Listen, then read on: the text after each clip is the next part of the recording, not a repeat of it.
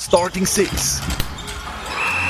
Der Schweizer UJK Podcast. Mit dem Micha Kneubühl an der Bande und dem Manu Haslebacher hinter dem Speakertisch. So Manu, ist äh, das WM-Fieber, ist das, wie hoch ist das bei dir momentan?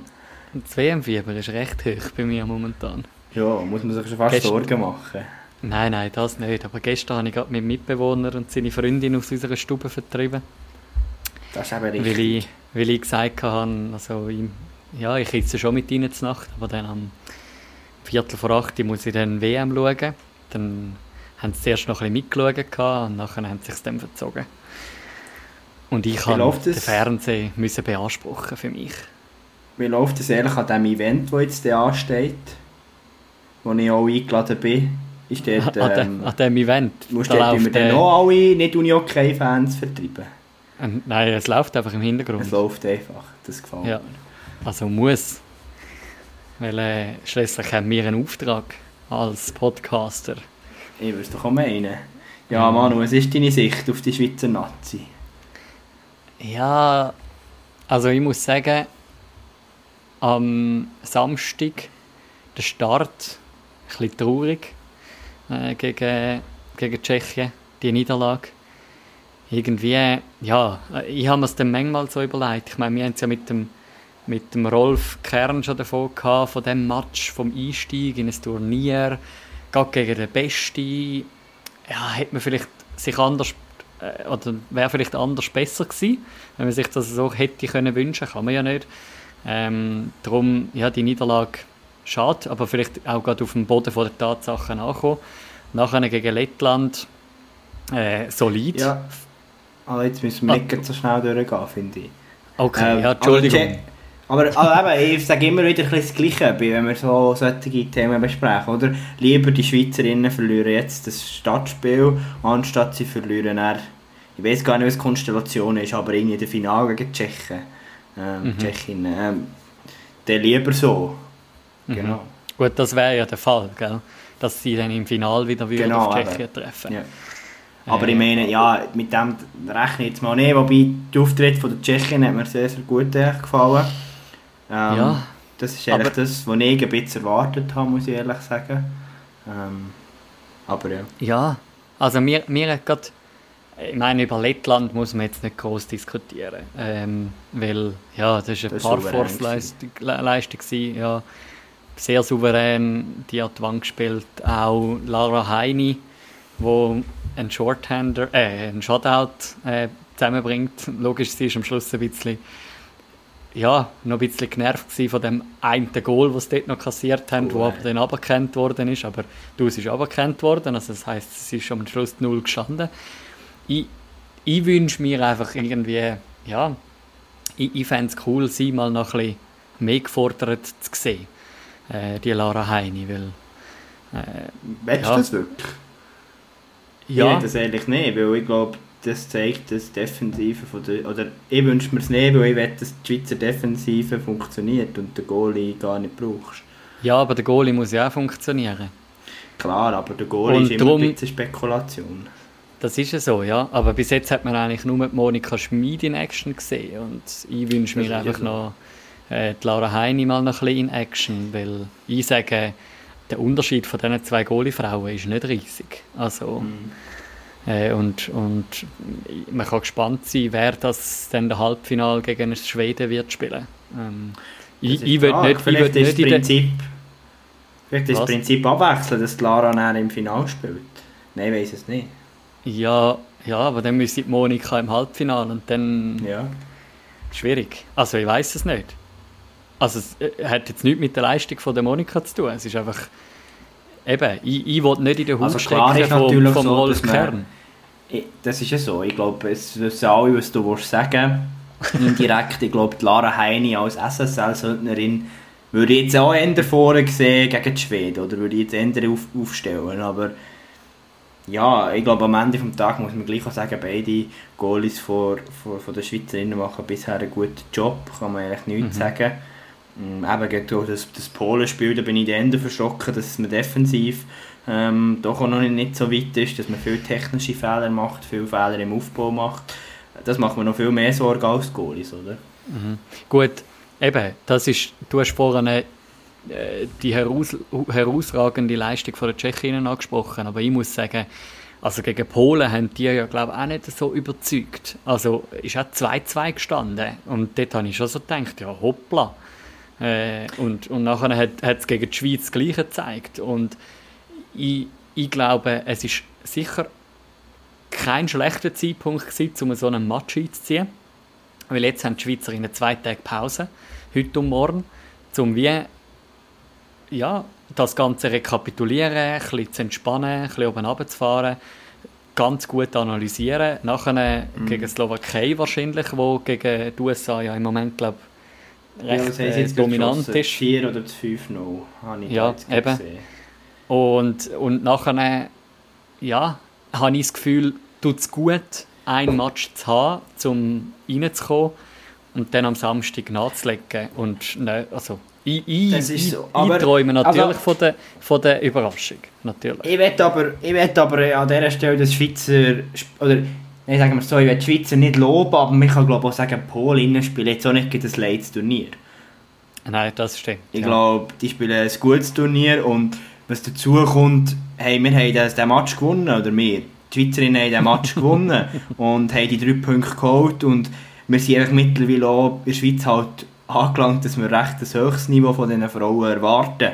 Aber ich finde, das predige ich auch immer in Rennen lassen, ja, gerade als Top-Team muss man dieses Spiel einfach gewinnen. Die Art und Weise, wenn sie Weltmeisterinnen werden, interessiert das dann keine Schnauze mehr wie sie das Spiel dann, gewonnen haben gegen Polen. Dann, dann interessiert auch niemand mehr, dass sie das Gruppenspiel gegen Tschechien verloren haben. Genau, genau. Und was ich auch möchte anhängen, eben Slowak jetzt gegen die Slowakien einen guten Match zeigen und dann eben gegen die Schwedinnen, so wie die Schwedinnen bisher durch das Turnier durchmarschieren, wird es sehr, sehr schwer für die Schweizer Nazi. Aber, ja, aber, mal schauen. aber es kann ja auch sein, dass die Schwedinnen die Schweizerinnen jetzt einfach unterschätzen. Dass die Schweizerinnen plötzlich und da siehst du jetzt wieder mein WM-Fieber, um auf deine einleitende Frage zurückzukommen. Ich, ich fiebere dann einfach mit, oder? Und ich glaube dann an die Schweizerinnen und Schweizer an so Sachen äh, bis zum Schluss. Auch wenn es vielleicht deutlich wird. ja, du grinsest jetzt. Das ist der Eidgenoss in meinem Herz. Wo ist denn mein Eidgenoss geblieben? Weil ich habe den nicht. Für mich ist es recht ja. deutlich, aber ja, du bist ich lasse mich gerne überraschen. Du, du bist auch für die deutsche Nazi im Fußball. Also. oh, ich freue mich schon, in, in, paar, in, was, was ist sie, in anderthalb Wochen in Helsinki, da wird ja. die gleiche Leier sein, wo ja, genau. ich dann singe, hey, schau mal, wie die Schweden spielen und die Schweizer. Finde ich auch cool, aber... Ja, ja aber äh, du, eben, ich glaube daran ähm, und mal schauen, was da, was da noch rausschaut. Äh, du hast jetzt gerade die Schweizer Mannennazi schon angesprochen. Ähm, jetzt haben wir ja dann also das haben wir schon gesehen auf unserem Cover heute zum allerersten Mal jemand aus der NLB äh, bei uns im Podcast, ähm, aus, der, der Nazi B, aus der zweithöchsten Liga bei den Männern. Ich bin übrigens als super gute Vorbereitung auf den Podcast am Wochenende nochmal Nazi B schauen. Äh, das Mal hat mein Team gewonnen, zum Glück. Äh, es ist wie, ja, äh, ist gut gewesen. Wenn, äh, wenn der NLA mal nicht spielt, dann dann kann man ohne schlechtes Gewissen Nazi B schauen. Wer bist du schauen? Ja, schon wieder Langenthal Aarwangen. Also schon Aha. wieder. Ula. Und das Mal ist im Fall sogar die Stimmung auf der Tribüne besser gewesen. Also wir haben, äh, wir haben das Team recht abgepeitscht. Und bist du der, äh, Bist du der der, vorne? Nein, das nicht. Aber, aber es, ist, es ist im Fall wirklich das ist ein Spiel gewesen, so, so wünscht man sich ein Uni-Hockey-Spiel so auf Augenhöhe mit, mit viel 2-Minuten-Strafen, mit einer 2 plus 2 Minuten Strafe, mit äh, 5 gegen 3, mit äh, Eklatszenen und so. Also ja, war äh, recht, recht äh, auf, auf Augenhöhe, gewesen, mega spannend. Und äh, mein Kollege, den ich für ihn bin schauen, ist dann sogar noch zum besten Spieler vom Spiel gewählt worden. Ja, ey, der hat Unterstützung geholfen. Ja, Jonas Sigrist hat da eingeschlagen. Sehr, sehr gut. gut. Ja, aber, äh, dann gehen wir doch über, wenn wir heute Gast haben. Mhm. Das freut uns sehr. Eigentlich mehr oder weniger direkt zwischen Pre-Camp und Abflug nach Helsinki bei uns den Patrick Mendelin zu begrüßen. Genau, mega cool. Der momentan haben wir herausgefunden, wo am meisten Länderspiel für die Schweizer Nazi gespielt hat, wo momentan noch aktiv in der Nazi dabei ist. Also ich Genau, glaube darum- wenn, wenn die Quelle verlässlich ist, aber ich hoffe es. Genau, und ich glaube, ist er jetzt schon mhm. im Warteraum. Also, rein mit. Dann lassen wir ihn doch rein. Ja, und da ist er hier bei uns bei Starting Six und Manuel würde doch vorschlagen, wir fragen ihn direkt. Ähm, ja, Patrick, bist du jetzt der Spieler, der am meisten Nazi-Spiel hat in der aktuellen Nationalmannschaft? Haben wir das richtig herausgefunden? Nein, das stimmt, äh, stimmt so nicht. Der Pascal Meyer hat noch das ein oder das Ah. andere Spiel mehr gemacht. Ah, Okay, aber du bist in dem Fall der Ah, Feldspieler mit dem meisten. Feldspieler im Moment mit dem, also wer jetzt von der WM dabei ist, genau, mit dem meisten Länderspiel, genau. Z- 92, wenn ich richtig informiert bin, gell? Ich glaube, es ist ja irgendetwas so kurz vor 100, ja. Noch nicht ganz Ja. 100. der längt zur WM geht nicht zum 100. Jubiläum. Wie, wir haben jetzt gerade eingehend ähm, gross über die, die Frauen-WM diskutiert, der Manu und ich. Wie aktiv verfolgst du die WM in Uppsala?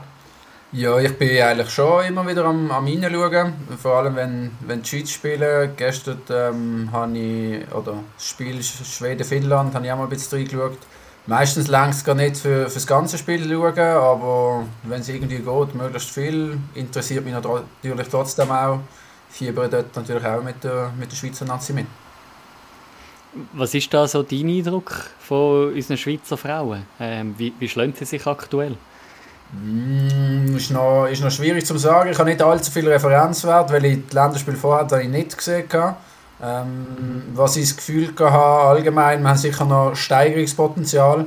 Ähm, aber ich glaube, das ist an einer WM auch normal. Also, das ist für mich jetzt auch nicht irgendwie groß äh, überraschend. Meistens, also, das ist auch so ein bisschen meine Erfahrung. Es ist ein Turnier, meistens startest du noch nicht bei 100%, sondern musst auch ein bisschen reinfinden. Und dort habe ich auch das Gefühl gehabt, haben sie, haben sie sicher noch das ein oder andere Bereich, wo sie können. Und bin ich absolut überzeugt, dann werden besser machen, vor allem dann, wenn die Spiele dann wirklich wichtig werden. Mhm. Jetzt ist es ja so, du, oder wie man hat können verfolgen auf Social Media, wie wir auch schon mit Rolf Kern haben diskutiert, ähm, in der vorletzten Folge gibt es immer die Pre-Camps und jetzt seid ihr ja in Valencia gewesen, die letzte Woche am Montag zurückgekommen, ist das richtig? Genau, Montag zu oben sind wir zurückgekommen. Was, was ist das für eine Erfahrung gewesen? Was, ja, was habt ihr dort erlebt im Pre-Camp in Valencia? Ja, Pre-Camp, ich glaube, es ist einfach wichtig, um schon, schon vorher so ein bisschen als, als Team zusammenzukommen, ähm, auch ein bisschen runterfahren. Ich meine, das ist meistens halt bei, bei uns als, als Spieler ist das im Alltag halt nicht, nicht äh, relativ einfach äh, möglich. Von dem her ist es eigentlich gut, wenn man sich da die Zeit wirklich auch nimmt, ein bisschen kommt.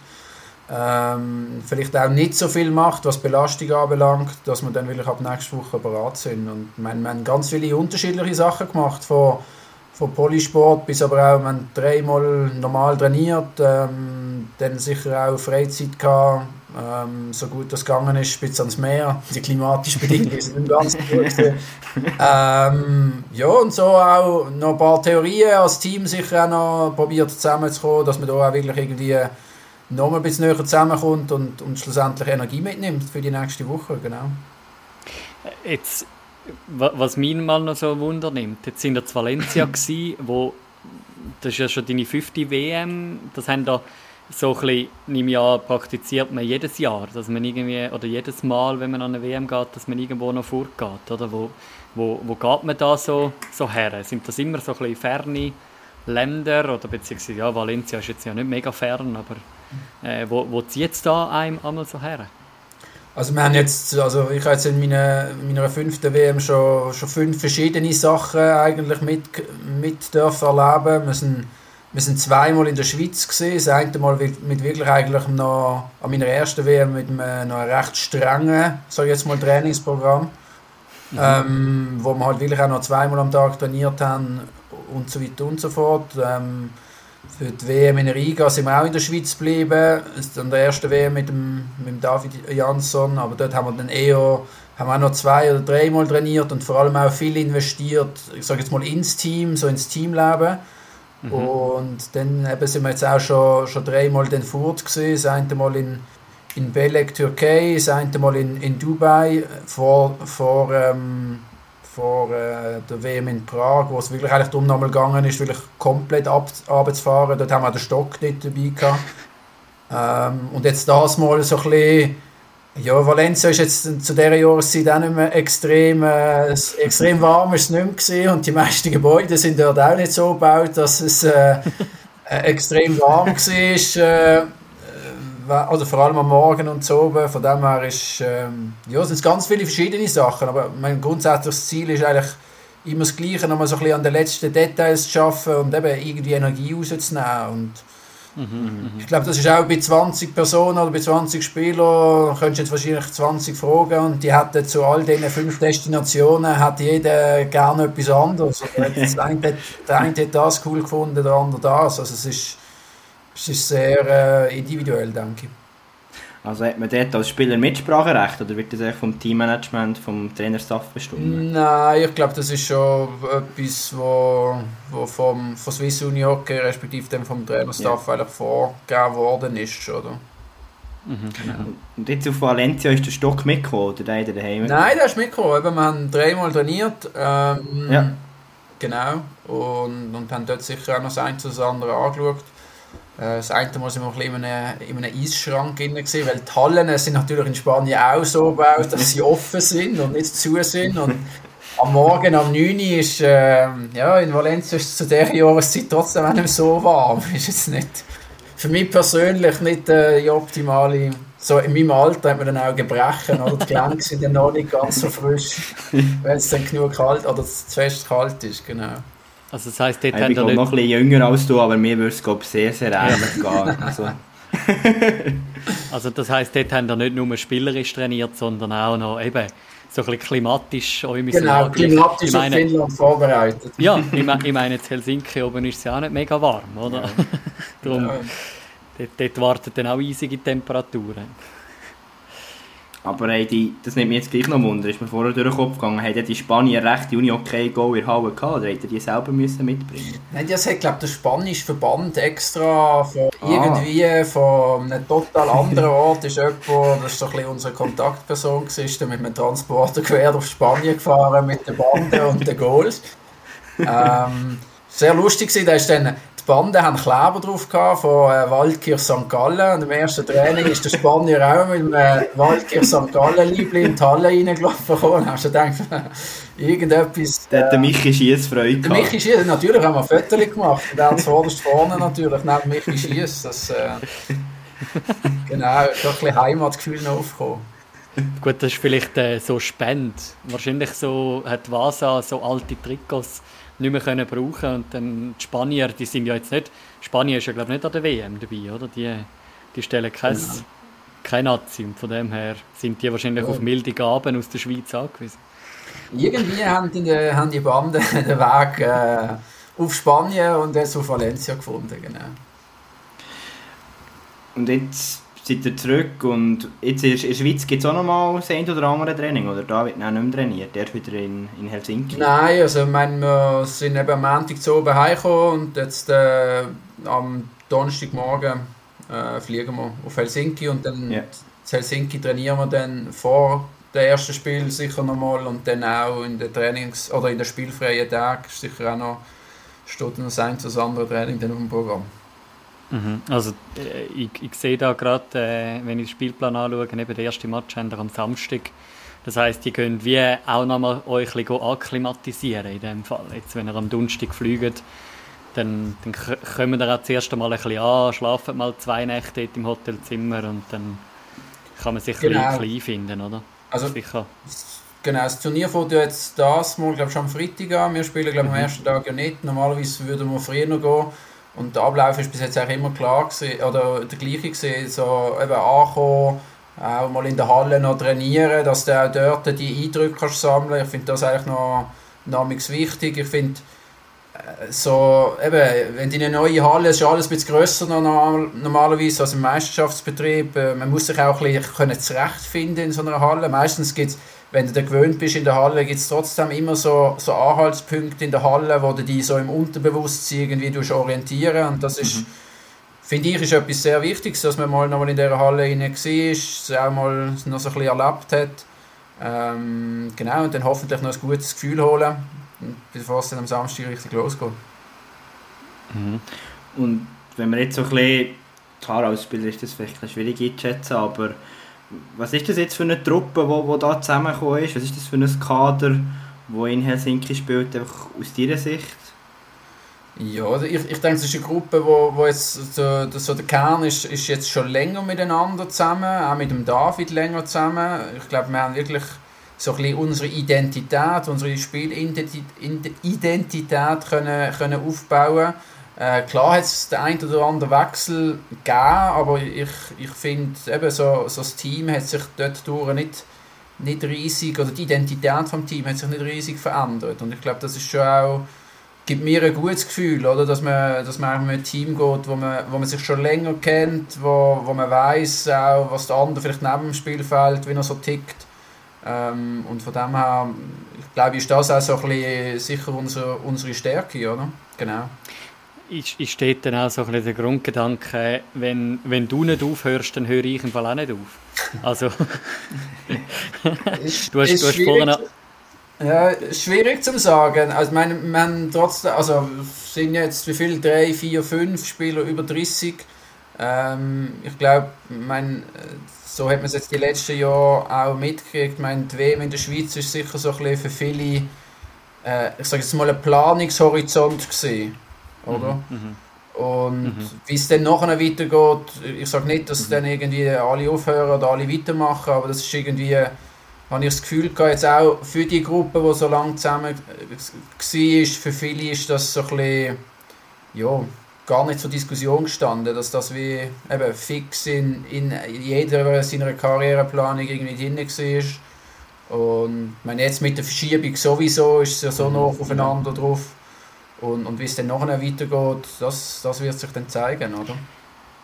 Wird also ich stelle mir das eben auch noch schwierig vor, oder? Ich meine, eben jetzt ist letztes Jahr die WM verschoben worden, jetzt ist Helsinki im 21, die Schweizer, also die Heim-WM ist äh, nicht einmal elf Monate später. Äh, wie, wie fest ist das schon präsent, jetzt gerade so in einer WM-Vorbereitung, jetzt auf Helsinki? Kann man da einfach sagen, hey, Zürich interessiert uns jetzt noch gar noch nicht, jetzt gehen wir auf Helsinki, oder redet man da auch schon über die Heim-WM irgendwo? Jetzt, so kurz vorher sicher nicht mehr, aber ich meine, jetzt so sicher im Vorfeld hat es halt schon das eine oder das andere gegeben. Ich meine, eben so mit dem ganzen Projekt Spitzensport WK, respektive auch für gewisse Spieler, wo, wo, wo jetzt mhm. sonst Unterstützung kriegen. Ähm, auch jetzt mit den Marketingkampagnen oder Kommunikationskampagnen ist sicher auch schon, schon vieles präsent gewesen, oder? Und ähm, ja, also das ist vor allem auch, es ist, irgendwie eben, es ist immer so ein bisschen zusammen eigentlich gesehen. Also es gehört irgendwie Helsinki und, oder seit der Verschiebung ist so Helsinki und mhm. Zürich wie, eben, es sind zwei unterschiedliche Events, aber trotzdem vieles, vieles noch zusammen und, und beieinander, was sich eigentlich kombinieren lässt. Und jetzt, natürlich jetzt die letzten paar Wochen äh, ist das, ja, ist Helsinki sicher, muss im, Vor im Vordergrund stehen? Genau wie du sagst, wenn wir jetzt auf die WM in Helsinki fokussieren, wie, wie siehst du die Gruppengegner der Schweiz? Ähm, das sind ja zum einen die Tschechen, die Norweger und die Deutschen. Was, was erwartet die Schweizer Nazi für Gegner? Schaut man das auch an in der Vorbereitung? Ja, natürlich, natürlich. Äh, mein, grundsätzlich, wir haben gegen alle, alle Nationen eigentlich letztes Jahr auch schon gespielt, oder letztes Jahr an der letzten WM ähm, gegen Deutschland und gegen Tschechien in der Gruppe, gegen Norwegen dann im Viertelfinal. Ähm, darum ist uns absolut bewusst, jetzt vor allem auch eben der Start gegen Norwegen, der Start in das Turnier, der, der ist nie einfach und wird mhm. sicher auch das mal nicht, nicht einfach äh, ein Spaziergang werden. Es wird ein sehr schwieriges Spiel gegen einen, gegen einen gefährlichen Gegner und, und dort müssen wir sicher schon relativ viel von unserem Potenzial abrufen. Oder? Und dann gegen, gegen Tschechien, ich meine, das kennen wir nur zu gut. Also, ähm, jetzt die letzten paar Spiele sind sag ich mal, unterschiedlich ausgegangen. Äh, jetzt am letzten EFT schlagen sie Finnland und Schweden. Also, wir wissen alle, das ist ein relativ guter Gegner. Und ähm, ja, es ist sicher, sicher nicht ein einfacher Einstieg ins, ins Turnier rein.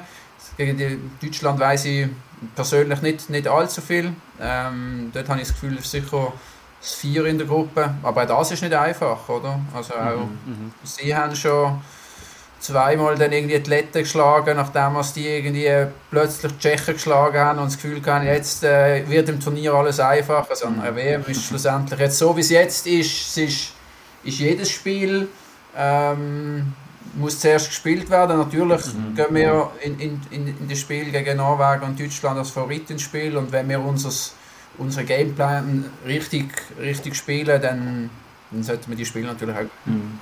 Jetzt hast ich nehme an, da ist auch wichtig, dass das umgekehrt ist zu der Frauen-Nazi, oder? Dass Tschechen-Match erst als, als Nummer 2 kommt, oder? Ich nehme an, das kommt schon euch entgegen. Würdest du das unterschreiben? Ja, wenn ich jetzt das darf, darf aussuchen dann würde ich mir das auch so wünschen. Ja, eben wie gesagt, das ist, also der Start in ein Turnier ist nie, ist nie mhm. ganz einfach. Ähm, von dem her, glaube ich, passt das jetzt äh, gut mit, also das haben wir auch in der WM in, in Prag, haben wir gegen Lettland gehabt, auch so ein bisschen als Dreh in der Gruppe. Auch dort äh, haben wir eigentlich uns lang schwer gemacht und, und ich glaube, das hat ja, eben die ersten paar Spiele an der WM oder eben der Start und auch am Anfang, da ist noch viel Potenzial liegt überall um und das, ja, eben. Von dem her, für mich passt das, die Reihenfolge. Ähm, vielleicht würde ich, sage ich dann nach dem Turnier etwas anderes, oder? Weiß man nie. äh, was ich, äh, du hast vorhin angesprochen, eben, ihr habt an der letzten WM schon gespielt. Ähm, und das war ja nicht letztes Jahr, gewesen, es war nicht vor zwei Jahren, gewesen, sondern es war vor drei Jahren. Gewesen.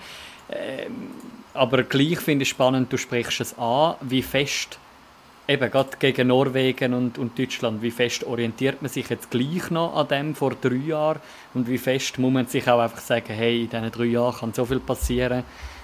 Ähm, wir, wir gehen einfach in dieses Spiel rein. Kommt, kommt äh, natürlich stark darauf an, wie das Team aussieht und wie... Äh wie auch immer noch der gleiche Trainer dort ist, oder? Wenn jetzt, äh, eben jetzt sind drei Jahre vergangen, habe ich das Gefühl, hat man schon nicht ganz so viel Referenzwert jetzt, was Norwegen und Deutschland an, ähm, anbelangt. Ähm, ich nehme an, unser Trainer hat die nötigen Informationen und wird uns dann entsprechend einstellen, auch was Taktik mhm. anbelangt. Ähm, jetzt, man kennt natürlich den einen oder anderen Spieler auch in diesen Teams, also es ist ja nicht total unbekannt. Ähm, aber jetzt sicher auch, ja, man hat weniger, weniger Spiel oder es länger her, seit man die gegen die Spieler gespielt hat, gegen die Teams. Man hat auch nicht so viel Spiel gehabt, wo man vielleicht jetzt irgendwie auch als Spieler könnte nachschauen könnte. Ähm, mhm. Das sind sicher, ich sage jetzt mal, die Spiele oder die Vorbereitung gegen Top-Nationen sind fast einfacher, oder? Weil, ähm, ja. in Anführungszeichen, weil, weil man halt einfach schon, schon öfters und in nicht so lange in der Vergangenheit gegen sie gespielt hat und ich meine, mhm. dort gibt es nicht Natürlich es noch das ein oder andere Geheimnis, vielleicht, das Trainer immer wollen, für sich behalten, aber allzu viel Geheimnis gibt es dort natürlich dann nicht mehr. Mhm. Wir haben zu diesem Punkt eine spannende Diskussion mit dem Rolf Kern zum Frauen-Uni-Hockey und würde die gerne dir stellen.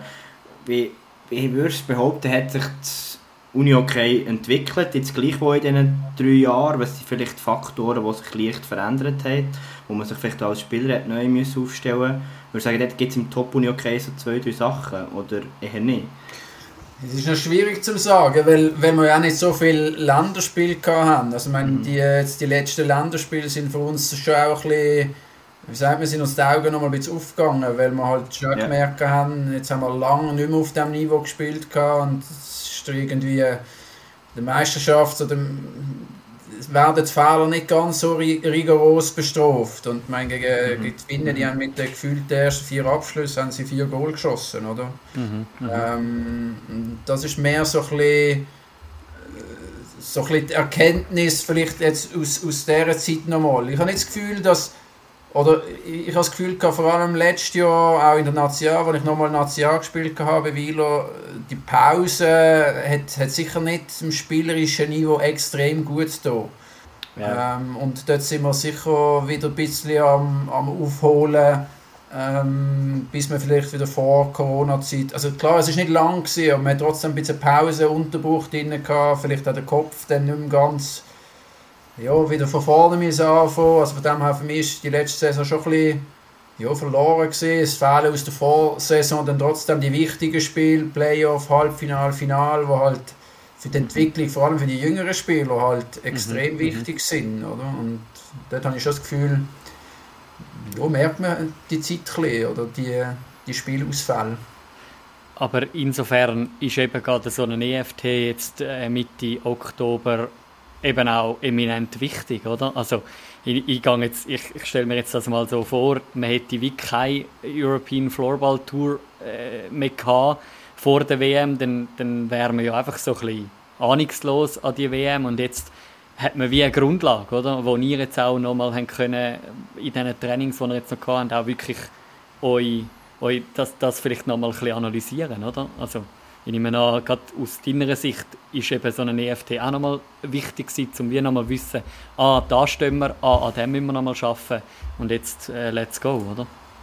Auf jeden Fall, also meine, die Standortbestimmung, die ist, die ist eminent wichtig, oder? Und es ist äh, sicher auch für den Staff, ich denke, auch wenn die Resultate relativ klar sind gegen Finnland und, und Schweden, auch in diesen Spielen, es ist nicht alles schlecht gewesen, aber mhm, es sind einfach ein paar Sachen, eben, wo man sich vielleicht nicht mehr ganz so gewöhnt war, die sind einfach sehr schlecht gesehen und ähm, das darfst nicht, also das kannst du nicht machen. Auf dem Niveau, wenn du den Anspruch hast, gegen die Teams wollen, wollen, wollen zu gewinnen, oder? Und ich glaube, das, das hat äh, jetzt, das ist sicher auch etwas, was wir jetzt eben in der letzten Woche im WM-Camp, Vorbereitungscamp nochmal angeschaut haben, ähm, es hat einfach in, in den einen Spiel gegen, gegen die Finnen, aber auch gegen die Schweden es einfach Sachen gegeben, die, die, dürfen, die kannst du so nicht machen, die musst du anpassen. Oder? Und von dem mhm, her ist das mhm. sicher jetzt einmal gut gewesen, dass man sich das nochmal ja, auf das auch hat können fokussieren und weiss, hey, ähm, nächste Woche sollte man das nicht machen.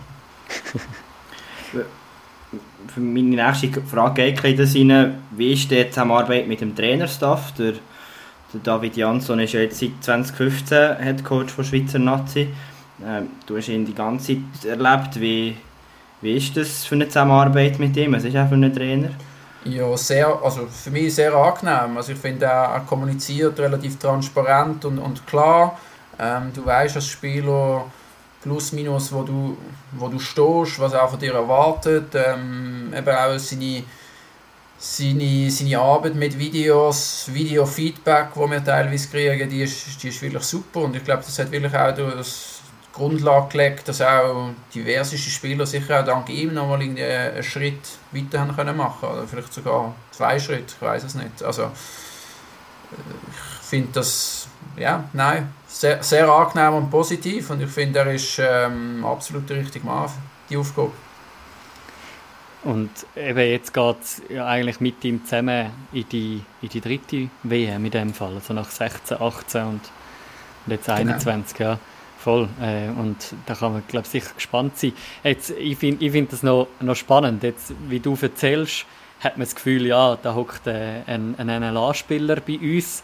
Äh, jetzt, du bist ein, ein Nazi-B-Spieler aktuell, logisch mit NLA-Vergangenheit. Wie, wie kommt es dazu, dass du als jetziger Nazi-B-Spieler eigentlich wie nicht mehr wegzudenken bist aus dieser Nazi?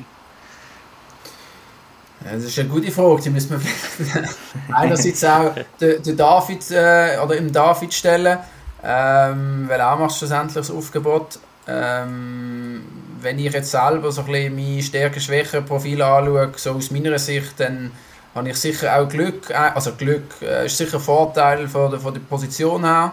Ähm, es gibt nicht ganz so viel Rechtsausleger, jetzt halt auch in der Nation, die wirklich tragende Rolle haben in, in, in den Top-Teams. Ähm, das ist sicher das eine. Und auf der anderen Seite habe ich das Gefühl, trotzdem auch die, die Stärken, die ich mitbringe, die sind halt auch vor allem international, kommen die zum Glück immer noch zur Geltung und, und mhm. es gibt halt auch nicht ganz so viele Spieler, die wo die, ich sage jetzt mal, meine zwei, drei Top-Stärken wirklich auch können mitbringen können. Also ich denke, es ist eine Kombination von, von dieser vielen Erfahrung, die ich dürfen, National, äh, Champions Cup etc. Also ich habe so viele Spiele mhm. auch auf mhm. international hohem Niveau können, ähm, können oder dürfen bestreiten und das sind halt immer noch Erfahrungen, wo ja, wo, wo es nicht so einfach, die kannst du nicht einfach so einfach holen. Und ich, Voll das Glück, dass ich das immer noch auf einem einigermaßen passablen Niveau kann, kann einbringen kann. Das ist für, für mich auch nicht ganz, ganz, äh, ganz einfach. Das sagt der David. Also, Nazi B-Spiel, die sind im quasi gleich, oder? Also er, mhm. er tut, also vielleicht nicht komplett egal, aber für ihn ist es wichtig, wie ich äh, in diesen Länderspielen performe, oder? Und dort mhm. sicher auch der, ich sage jetzt mal, der Druck für mich auch, um den Leistung zu zeigen, ist, ist vielleicht nochmal ein bisschen grösser ja. bei, bei den anderen, oder? Wo vielleicht auf einen längeren äh, Zeitpunkt ähm, sich können zeigen, oder? Du, du hast jetzt äh, die von so zwei, drei Top-Stärken erzählt. Was, was, sind, was sind das, wo du sagst, eben das, das ist gerade international vielleicht nicht so da? Eben einerseits sicher der Rechtsausleger. Äh, was, was, was definierst du sonst noch so als deine zwei, drei Top-Stärken? Ja, ich, also für mich persönlich ist es sicher so ein bisschen, dass ich irgendwie die Gabe habe, ab und zu am richtigen Ort zu stehen, vor allem in der gegnerischen Hälfte, dass der Ball oft irgendwie trotzdem den Weg zu mir findet. Ob gewollt oder nicht gewollt, ist jetzt mal dahingestellt. Nein, es ist sicher so ein bisschen die Torgefährlichkeit, oder, wo, wo mich dann schlussendlich irgendwie auszeichnet. Ich mhm. glaube, ich bin einer, der auch unter Druck relativ schnell und oft, oft, nicht immer, aber oft eigentlich nicht so schlechte Entscheidungen trifft. Äh, was international sicher auch zur Geltung kommt. Also ich finde, ich meine Technik ist... Ähm, ich sage jetzt mal, vielleicht durchschnittlich. Also ich kann nicht den Ball nehmen und durch zwei durchlaufen oder nehme den Ball, nehme irgendwie einen Hook rein und, und schieße in, ins Lattenkreuz. ähm, ich, ich probiere es mit meiner Spielintelligenz irgendwie mit, ohne Ball irgendwie das ähm, probieren wettzumachen oder mich dort irgendwie in, in gute Positionen zu bringen. Ähm, und ja, das, das führt oft oder immer wieder mal zu Goal oder irgendwie zu gefährlichen Situationen. Und auf der anderen Seite habe ich das Gefühl, ist sicher auch eine von meinen Stärken, dass irgendwie, wenn es dann mal darauf ankommt oder nochmal ein bisschen, ähm, wie sagt man, entscheidender wird, ich irgendwie es trotzdem irgendwie schafft, Leistung immer noch eins zu also das probiere auf den Platz zu kriegen. Oder das ist für mich auch immer ich habe dem Spaß, oder, wenn es irgendwie entscheidend wird, wenn man Penalty schießen, wenn es dann wirklich um etwas geht. Ja. Und, und andere haben dann vielleicht eher, eher Mühe, oder? Ist egal, mhm. wegen warum. Und, und das glaube ich, im Moment passt das anscheinend immer noch recht gut, um, um da auch auf internationalem Niveau mitspielen. Ja, wir haben zu diesem Thema ähm, ja, ein Statement eingeholt. Bei uns, äh, wir haben ein Statement von einem Hochkaräter aus dem Schweizer Uni-Hockey bekommen und wir hören doch mal rein, was er zu deinem Spiel sagt. Hockey reden wir ja gerne von Superkompetenzen. Mandy seine Superkompetenz ist für mich eindeutig sein Timing rund um das Goal. Ähm, es ist beeindruckend, wie er es schafft, sich äh, richtig zu positionieren, zu spüren, wo kommt der Ball her eben sich auch auszurichten nach dem Ball, so dass es einfach unglaublich dankbar ist, ihn anzuspielen, weil er halt wirklich ja, das versteht, im richtigen Moment noch 30 cm auf oder links oder rechts oder was auch immer zu machen. Ähm, ich hoffe, dass ganz viele junge Spieler vor allem auch der WM ein bisschen darauf achten, wie er das macht. Ich glaube, äh, wenn er scoren dann ist er sicher ein super Beispiel für das. Genau, der Matthias Hofbar, der das sehr gut zusammenfasst. Eben, ich, ich muss das auch, es ist lustig, wenn man das jetzt vorher überlegt, ich als ehemaliger Wieler Junior habe natürlich die immer wieder beobachtet und es ist schon lustig, letzte Playoffs habe ich immer auch wieder gedacht, ja, der Mendelin, jetzt hat er es wieder gemacht, jetzt hat er, jetzt hat er wieder ein Goal gemacht und finde ich schon eindrücklich, eben immer wieder, wie du den Torriecher dort einfach hast, das ist wahnsinnig. Genau, mit irgendetwas habe ich auch mir als, als, als Junior, meine, eben, meine, meine, über meine Physis muss man nicht diskutieren, ähm, über meine, eben, es gibt andere Skills, die man bei mir auch nicht muss darüber diskutieren und irgendwie habe ich es geschafft, dass die Schwächen so zu kompensieren, dass irgendwann eben Kompetenzen gegeben hat, die, ja, wo mich, wo mich, wo mich auszeichnen und das ist sicher irgendwie, glaube, das ist auch das, was ich jetzt bei uns, bei Basel, unseren Junioren probiere mitzugeben, du musst irgendwie ja, irgendwann probieren, den Bereich zu finden, wo, wo du der Beste bist und, und mhm. dort mhm. wirklich probieren, auf das ähm, dich zu fokussieren. Ich meine, wenn, wenn du Schwächen hast oder sehr unterdurchschnittliche Sachen, an denen kann man immer arbeiten, aber es ist eigentlich fast wichtiger, dass man wirklich an seinen besten Kompetenzen auch immer dranbleibt und an diesen Sachen arbeitet. Gell, Micha, darum spielen wir kein Unihockey, sondern reden darüber. Einfach zu wenig zu Goal getroffen. Ja. was, was mich noch würde wundern, wenn wir noch ein bisschen auf die NLB-Saison fokussieren, Ähm, jetzt gibt schnell einen Blick auf die Tabelle geworfen. Basel Regio auf dem zweiten Rang hinter Floorball Thurgau. Wie bist du zufrieden mit diesem Saisonstart? Jetzt vielleicht zuerst aus der Spielerperspektive. Aus der Spielerperspektive? Ähm, also für mich über das Team bezogen oder mich als ich als Spieler? Oder beides? beides. Beides. ähm, als Team habe ich das Gefühl, haben wir noch sehr viel Steigerungspotenzial. Ähm, wir haben aber auch, das hat der Trainer eigentlich auch bewusst gesagt, er möchte so ein bisschen, ähm, ja, für ihn ist auch die Zeit bis jetzt zu der WM auch so ein bisschen noch ein Ausprobieren gewesen, einerseits was Taktik anbelangt, aber auch vor allem auch was die, ähm, die Linienkonstellationen ähm, anbelangt hat. Das hat er eigentlich auch von Anfang der Saison gesagt ähm, dass er das so machen will. Und dann haben wir gemerkt, das hat halt auch dazu geführt, dass wir sicher noch nicht äh, das Maximal aus unseren Möglichkeiten raus, rausgenommen haben. Ein paar Spiele wieder ein bisschen besser, ein paar Spiele wieder ein bisschen schlechter. Ähm, dann haben wir noch ein paar Verletzungen gehabt, die auch dazu geführt haben, dass wir wirklich so ein bisschen die Linie eigentlich jede, jede Woche wieder anders dann müssen zusammen, zusammensetzen Und das hat sicher eben, habe ich das Gefühl, wir sind auf einem okay Weg, wir entwickeln uns, aber wir sind sicher, wir haben noch viel Potenzial gegen oben. Auf der anderen Seite ist das sicher auch, dann ab Januar hast du nicht mehr so viel Zeit und dann muss, muss es sitzen, also das steht sicher ja. dann auch so ein bisschen die Frage, wie wir das dann auf, auf die Reihe kriegen, aber da bin ich, bin ich, bin ich zuversichtlich. Und für mich ist es halt, ja, es ist eine, ist eine Herausforderung, auch für mich, einerseits eben auch mit der Vorbereitung auf die Nationalmannschaft, mit Zusatztraining etc., bin zweifacher Vater. Ähm, der Kleine hat seit Juli nicht ganz so viel geschlafen.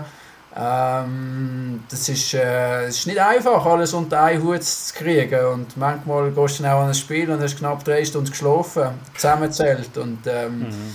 Dementsprechend sind auch meine Leistungen mal, mal hui, mal pfui gewesen. Also das ist, ähm, muss man mir nicht erzählen. Oder? Und ähm, das habe ich jetzt auch das Gefühl, hoffentlich kriegen wir das so ab Januar dann auf die Reihe. Darum bin ich jetzt froh, haben wir auch noch die WM-Vorbereitung gehabt. Jetzt habe ich wieder wochenlang einigermaßen gut können schlafen Und ja, in dieser Phase merkst du halt extrem, was, was das ausmacht, oder? Wenn du viel trainierst, ist die Regenerationszeit, vor allem auch wenn du ein bisschen ja, zu den erfahreneren Spielern, ich sage jetzt nicht alt erfahrenen Spielern gehörst, hast du, brauchst ein bisschen mehr Zeit und ähm, merke ich jetzt extrem schnell, wenn halt etwas nicht zusammenpasst, dass dann halt, ja, die Leistung halt nicht mehr zu 100% kannst erbringen. Und das ist manchmal dann auch, natürlich mit meinen Ansprüchen, ja, sehr hohe Ansprüche, vor allem auch an mich selber, ist das dann nicht ganz einfach. Äh, du, du bist ja noch, du hast vorhin so gesagt, äh, wo, wo der Micha gesagt hat, jetzt mal aus, aus Spielersicht äh, analysieren. Du hast ja eine Doppelfunktion bei Basel Regio, du bist noch Sportvorstand, äh, sozusagen eigentlich dein eigener Chef, äh, irgendwie, wenn man das genau unter die Lupe nimmt. Wie, wie bist du zufrieden jetzt aus selber Perspektive jetzt? Also vielleicht weicht die auch überhaupt nicht ab von dem, was du jetzt schon gesagt hast, aber was, was ist so ein bisschen sportvorstandmäßig? Wie würdest du das beurteilen? Ja, als Sportchef würde ich sagen, plus minus, ähm, eben, ich habe schon das Gefühl, man sieht eben, dass, dass, dass gewisse Spieler noch nicht so zur Geltung kommen oder nicht immer so zur Geltung kommen, weil, weil wir eben auch noch die vielen Wechsel hatten. Ähm, ich sehe aber bei vielen immer wieder steigende Tendenzen, sage ich jetzt mal. Ich bin plus minus eigentlich auch mit unseren neuen Ausländern recht zufrieden, ähm, wie sie sich auch entwickelt haben, eingefunden haben. Ähm, eben, was mir noch ein bisschen Sorgen macht, ist so ein bisschen die Verletzungssituation. Dort haben wir den einen oder anderen, wo, wo jetzt wo verletzt war, was sich jetzt gerade nochmal verletzt hat. Und ja, es hilft nicht, oder? Ich meine, wir haben ein paar Spiele sind wir ohne unsere, vielleicht von den Top 6 Verteidiger sind vier nicht dabei gewesen. Und das merkst du halt dann in einem Spiel, wo du relativ oft den Ball hast, in der Spielauslösung, mhm. merkst du natürlich trotzdem, dass irgendwie Qualitätsunterschied da ist. Auf der anderen Seite haben wir jetzt halt auch viele Spieler, sag jetzt vielleicht aus der zweiten Reihe, die wirklich auch zu viel Einsatz kommen, jüngere Spieler, die, die jetzt auch wirklich noch mal die Chance gekriegt haben, um sich, um sich aufzudrängen, auch für, für die Zukunft, dass sie wirklich Teil von dem Team können oder wollen sein. Und, und von dem her ist ja, machen wir jetzt als Sportchef, finde ich, sind wir hat sicher ein bisschen besser können sein, ein paar ärgerliche Niederlagen, wenn man die Videos nochmal anschaut oder wenn wir auftreten sind. Ähm, aber plus minus, denke ich, sind wir, sind wir nicht auf einem schlechten Weg. Was ich mich gerade noch gefragt habe, äh, gerade in dem Ganzen rein, eben mit Familiensituation, mit Nazi B etc., was ist eigentlich der Reiz jetzt für dich, um dich so in einem Nazi B-Verein, zu engagieren? Ähm, eben, ich meine, bei dir würden die Türen wahrscheinlich offen stehen für irgendwelche NLA, NLA-Clubs. Was ist, was ist das, was dich reizt an der, an der Nazi B, an der zweithöchsten Liga? Ja, also mein, schlussendlich ist es zustande gekommen, irgendwie, weil eben, ich bin mal, was ist das gewesen, 2010, als ich den Fuß operieren bin dort eigentlich eine Saison lang ausgefallen. Und dort eigentlich dann so ein bisschen den Anreiz gehabt, hey, es wäre toll, zu Basel wieder etwas aufzubauen.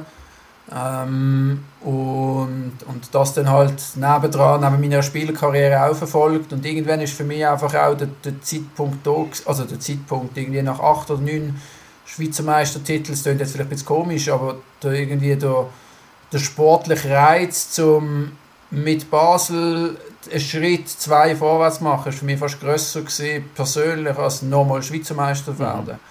Mhm. Weil schlussendlich meine Rolle natürlich bei Basel auch viele andere ist. Also bei Vilo bin ich, natürlich bin ich auch bei Vilo wichtig gewesen, aber bist einer von vielen gewesen und bei Basel ist es halt trotzdem so, ich meine, wenn ich nicht, nicht gut spiele, oder vor allem am Anfang ist das so gewesen, wenn ich nicht gut spiele, dann ist es für das Team relativ schwierig zu gewinnen. Und dort ist auch der Druck zum, zum wirklich performen, ist, das ist sicher das, wo, wo für mich der grösste Reiz war. Oder? Und dann irgendwann habe ich mal noch Doppellizenz hier und her gemacht. Irgendwann ist dann für mich auch Zeitfrage geworden. Also, oder auch bei Vilo mit, mit Hin- und Herfahren das ist dann mit Stau, ja, bist du pro Training über zwei Stunden unterwegs gewesen. Und wenn du das drei, vier, fünf Mal in der Woche machst, dann geht da viel Zeit verloren. Und mein, seit ich zurück bin, habe ich das Gefühl, trainiere ich, ich trainiere mehr bei Basel mhm. als bei Wieler. Weil ich halt einfach die Zeit, wo ich im Auto gesessen bin, die verbringe ich jetzt irgendwie im Kraftraum oder sonst noch immer. Und, und es hat für mich eigentlich eben auch eine Chance gegeben, halt, ich sage jetzt mal, noch mehr an meiner Schwächen Physis zu arbeiten. Und ja, jetzt bis vor jetzt der, der Juli habe ich drei Jahre lang irgendwie fünf Minuten neben unseren beiden Trainingshallen äh, ähm, gewohnt. Du bist mit dem Velo in, in fünf Minuten in der Halle. Im Vergleich zu ich weiß nicht, wie lange hin und her fahren, das ist auch extrem viel Lebensqualität, ja. wo, wo, wo mir erst dann so so wirklich bewusst worden ist. Oder? Wo, wo ich das Gefühl habe, das hat dann schlussendlich trotzdem, ich sage jetzt mal, auch wenn es in Anführungszeichen nur Nazi B ist, für mich als Spieler ist es immer noch ist im Moment in der Konstellation, dass ich zu Basel wohne, das mhm. beste Setup. Ähm, mhm, mhm. wenn ich Nazi A möchte spielen oder das Gefühl habe, der Gap ist zu groß, dann hätte ich mir müssen überlegen, irgendjemand anzuziehen, mhm. oder dass wirklich der Reiseweg wegfällt, weil das ist halt je länger, je mehr ja, das braucht auch Energie und es ist viel Zeit halt auch verloren gegangen oder viel Energie verloren gegangen, wo, ja, wo auf der Straße liegen geblieben ist und nicht irgendwie in zusätzliche Trainings oder dann in Trainingsqualität im Nationalteam geflossen ist. Also ich bin vielmal irgendwie im schlimmsten Fall noch irgendwie jetzt noch einen Unfall gegeben, dann äh, Stau gekommen und dann knapp so aufs Einschießen in der Halle gesehen und mein, dann, kannst du auch klares Training bei Vilo besser als bei Basel, Qualität. Aber wenn du so in die Halle kommst, einmal in der Woche, dann, dann kannst du das Training, hätte ich mehr rausgeholt, wenn ich daheim geblieben wäre, oder? Und das ist irgendwie, mit dem Reiseweg ist irgendwie, ja, ist das Nationaltraining dann fast nicht kontraproduktiv, aber ich habe einfach zu wenig aus der, dieser Konstellation je länger mehr rausholen wie ist dann noch das Sportchefmandat dazugekommen? Ist glaube im 15. Gewesen, oder? Nein, das war eigentlich seit am Anfang. Eben 2010, als ich eigentlich das ah. angestoßen ja. habe. Ich bin eigentlich seitdem, oder 2011, dann offiziell gewählt worden. Aber ich habe dort eben 2010, als ich ähm, verletzt war, habe ich eigentlich das Ganze initiiert, dass aus dem Verein, aus diesen Vereinen Unihockey Basel Regio entsteht und bin dort eigentlich dann seit 2011 Sportchef und habe sage jetzt mal, sicher das Projekt so ein bisschen initiiert. Und das ist sicher auch für mich ein grosser Anreiz, weiter dort dabei zu bleiben. In, ja, ich habe dort ziemlich viel Zeit in das investiert und ähm, möchte natürlich dann trotzdem auch persönlich jetzt auf dem Spielfeld Teil mhm. dazu beitragen.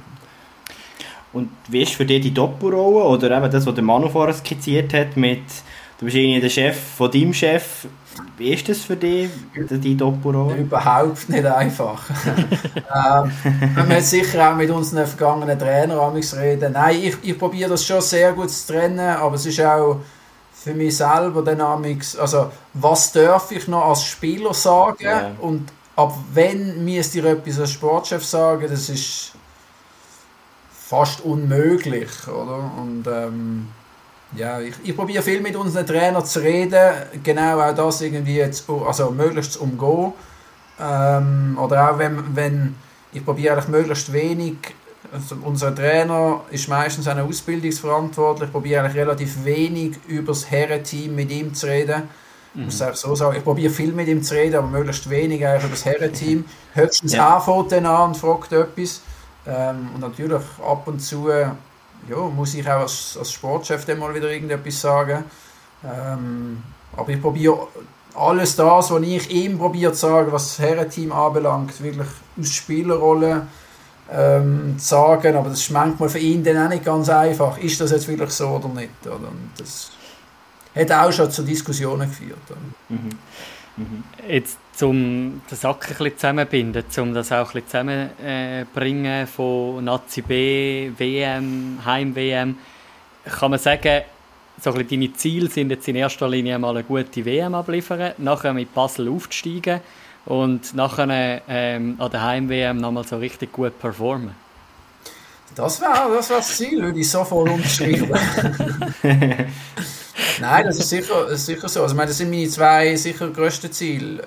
Äh, jetzt nochmal die, die beiden WM wirklich gut zu können spielen, das Maximum rauszuholen und, und gleichzeitig halt sicher auch mit Basel aufsteigen. Das sind sicher die, die zwei Ziele, die mir Energie geben, so viel Zeit äh, in Training und alles Mögliche zu investieren. Oder? Genau. Und die Familie kommt dann nachher. Ja, eben mittlerweile ich, bin ich Sportchef von, von Beruf her und von dem her, äh, aber klar, für die Familie ist das nicht einfach. Also das äh, könnte sonst gerne mal einen Podcast mit meiner Frau machen. Ähm, für die ist es nicht ganz einfach, aber es ist irgendwie ähm, ja, also irgendwie äh, haben wir uns so engagiert und äh, steht sicher jetzt auch die nächsten zwei Jahre oder zwei Jahre mittlerweile ist es nur ein Jahr oder zwei Saison mhm. sicher jetzt auch nicht zur Diskussion, dass wir das mhm. Projekt dort hoffentlich abbrechen. Who knows? Äh, nein, aber es, eben, solange es mir gesundheitlich gut geht und wir das Gefühl haben, wir kriegen das auf die Reihe, äh, passt das. Aber eben, es ist sicher mit, mit vielen äh, Sachen verbunden, wo man darauf muss verzichten muss von ihrer Seite her, von der Familienseite her, aber sicher auch von meiner Seite her. Mhm. Du kannst halt nicht alles haben im Leben. Zum äh, so. Thema Auslastung haben wir auch noch, der Manu schmunzelt schon, auch noch, auch noch mal ein Statement vom Mattu. Ja. Vielleicht kannst du das noch einspielen. Das bietet, das bietet den Abschluss von unserer Folge. ah, ja, dann auch noch eine Frage. Ja, das ist gut. Ja, liebe Mandy, wir haben einiges erlebt zusammen. Eine Legende besagt, dass du mal im Europacup in der Theorie bist eingeschlafen Das war aber noch lange vor der Zeit mit den Kindern. Ähm, darum frage ich mich natürlich schon, wie schaffst du das heute, dass du nicht einschlafst während der Theorie? Machst du Theorie selber oder hast du sonst irgendeinen Trick? Das ist ja eine Legende, oder was du sagst. Ich bin nicht eingeschlafen, ich bin einfach am Stuhl gefallen, weil ich am Gageln war. Also ich bin umgekehrt, ich glaube dann noch sogar noch mit dem Stuhl. Ähm, aber ja, das war ein Europacup, wo eben, da bin ich, das ist gerade eigentlich vor, irgendwie zwei Wochen vor meiner Operation gewesen. Ähm, yeah. da eigentlich die ganze Saison nicht gespielt. Ähm, da sicher vielleicht der Fokus nicht äh, 100% äh, dabei gewesen Ähm, aber ja, ich meine, eben, das ist im Moment grundsätzlich Schlaf, zum zurückkommen, was der Matt gesagt hat, ist im Moment äh, wirklich meine, meine allergrößte Herausforderung, um einigermaßen genug, mhm. genug Schlaf, genug qualitativen Schlaf an einem, einem Stück zu finden. Ab und zu stelle ich mal meine Matratze in den Keller runter, ähm, dass ich mal wieder äh, äh irgendwie eine Nacht kann durchschlafen kann, vor allem jetzt vor dem Spiel. Ähm, Wenn es wirklich irgendwie eine ganz schwere Woche war ähm, dass du einfach wieder ein bisschen mhm. zu Schlaf kommst. Aber ja, so, eben so langsam kommen wir jetzt wieder aus dieser Zeit raus und hoffe, dass sich das wieder einpendelt. Darum, darum tut es dir gut, dass er bereits morgen am Morgen auf Helsinki geht. dass du dann zwei Nächte vor dem Samstag mal kannst noch ausschlafen. Absolut, man sagt ja, die zwei, die zwei Nächte vor einem wichtigen Spiel, genau. das ist fast entscheidend. Und von dem her bin ich absolut bei dir, genau. Also jetzt so eine abschließende Frage, geht wieder zurück auf die WM, du hast das super gemacht, Manu, mit dem Bogen. Ähm, wir haben da auf, auf Instagram hat man können beobachten, was so die Nazi-Spielerinnen den ganzen Tag machen, wenn sie kein Spiel haben. Also Michelle Vicky, die irgendwie für Studium am Lernen ist. Tanja Stella, die irgendwie in, äh, in Uppsala ist, einen Kaffee trinken Und jetzt meine Stellthese ist, dass der, äh, der Sportchef Mendelin geht, geht Spieler scouten an seinen freien Tagen an WM. Ähm, ne, wahrscheinlich nicht. Wahrscheinlich nicht. Nein, aber ich habe, der Sportchef Mendelin wird sicher die eine oder die andere Aufgabe mitnehmen.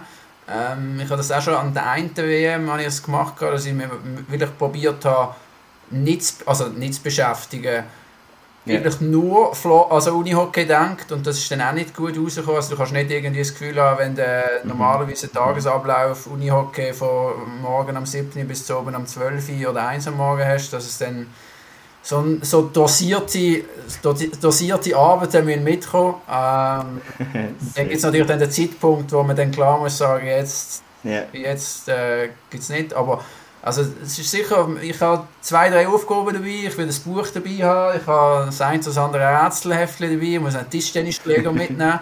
Ähm, von dem her ist, ich, ich finde, das ist, das ist halt für uns auch nicht, als Spieler, du bist nicht so oft Profi, sag jetzt mal, jetzt sind es doch in die zehn Tage, also eben, du musst auch, auch die Zeit irgendwie bewusst nutzen, dass du dort äh, dann nicht irgendwie das Gefühl hast, jetzt bist du nur am, am Umgammeln. Und von dem her, das ist mhm. sicher auch das, was ich jetzt aus den letzten paar Jahren so ein bisschen mitgenommen habe, meine Häppchen mitzunehmen, dass ich mich wirklich auch in der freien Zeit, in der freien Zeit verschiedentlich kann, kann beschäftigen genau.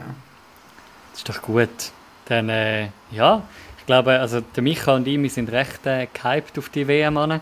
Wir freuen uns und ich glaube, äh, von deiner Seite her kommt die Freude auch über. Darum ja, wir wünschen dir an dieser Stelle alles Gute in Helsinki und wir hoffen dann, der Micha und ich, dass wir äh, zu Helsinki, wenn wir dann als Finalwochenende kommen, hoffentlich, äh, Klammern zu, ähm, dass, ja, das dass wir dort dann auch etwas zu jubeln haben. Basler bei uns im Podcast. Hoffen wir es doch sehr. Vielen herzlichen Dank. NLB-Spieler. Ist der erste Basler, ist der, äh, der äh, jetzt habe ich jetzt den Namen vergessen, ähm, der Walter, nein, der Werner von, von den Tigers. Werner Haller. Werner Haller. Ist das auch Basler gewesen? Hat der auch Basel Deutsch geschwätzt? Das weiß okay. ich nicht, aber er ist schon mal aus dem Baselbiet. Und er war schon mal unter dem Mendelin Basel Regio Coach. Gewesen. Das habe ah, ich auch herausgefunden in der Recherche. Ja, aber ist also hervorragend. Danke vielmals. Patrick, genau, für merci viel, viel für die Insights. Mega spannend. Ich bin im Trainingsstress und muss darum schon bald gehen. Hast du noch ja. Äh, eine Voranlyse vor der WM in Helsinki? Nein, Willst du noch etwas loswerden? Das jetzt nicht gerade in dem Sinn, aber ich wollte mehr von dir wissen. Was erwartest du von der Schweizer Herren-Nazi? Was ich erwarte? Ja, ich glaube schon, der EFT hat der Schweizer Nazi gut da, weil man dort sehr Mühe hatte und ich erwarte sehr äh, eine geschlossene Teameinheit. Ich glaube, es ist, ich habe das Gefühl, bei der Schweizer Herren-Nazi bin ich sehr optimistisch. Das ist wirklich so eine Gruppe wie bei der Hockey-Nazi, die jetzt doch über mehrere Jahre zusammen gewachsen ist und ich habe das Gefühl, die können ja der WM in Helsinki doch einiges zeigen und mhm. ich habe das Gefühl, das kann für die Schweizer Nazi sehr weit gehen, diesem Turnier. Yes. Äh, ich sage, sie holen Bronze oder vielleicht gar Silber, aber Gold behalten sich noch auf für äh, die Heim-WM im Jahr. Das habe ich eben nicht das Gefühl, weil Team WM ist ein brutales heikles Thema. Das hype immer alle auf und dann ist der Druck riesig. Aber ja, das ist mal in einem anderen Podcast das Thema. du meinst, sie würden sich ein bisschen den Wind zu den Segeln ausnehmen, wenn sie jetzt schon würden Weltmeister? Ja, das Gefühl, ja. Und, und die Schweiz wäre dafür auch gehypt. Das wäre natürlich auch mhm. gut. Mhm, eben. Darum, du, wir werden es sehen. Ähm, wir werden es sehen. Jetzt, jetzt das erste Mal heisst es für die Schweizer Frauen-Nazi noch Appizek, die Schwedinnen im Halbfinale Bodigen, Hauptschweiz, dass ich das höre aus deinem Maul. Äh, ähm, jetzt, jetzt weiss ich gar nicht mehr, was sagen, Micha. Ich muss jetzt weiter ins Training, das werde ich noch Also, sagen. Also, In dem wir Sinne, beenden an dieser Stelle. bis nächste Woche. Und Vielleicht schon von dann. Helsinki, das wissen wir noch nicht genau. Aber Who knows? In einer Woche gehört er wieder. In etwa einer Woche. Ciao zusammen. ja, eine Woche. Ciao zusammen.